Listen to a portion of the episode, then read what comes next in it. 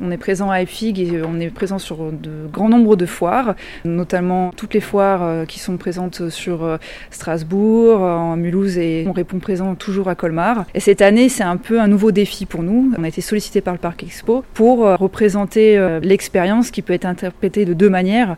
Et nous, ce qu'on veut mettre en valeur, bah, c'est ces 100 ans d'expérience et de passion pour l'ameublement sur mesure, le mobilier, parce que comme je disais, les meubles Ertrich, c'est avant tout un menuisier ébéniste qui ensuite a évolué euh, pour devenir un grand magasin.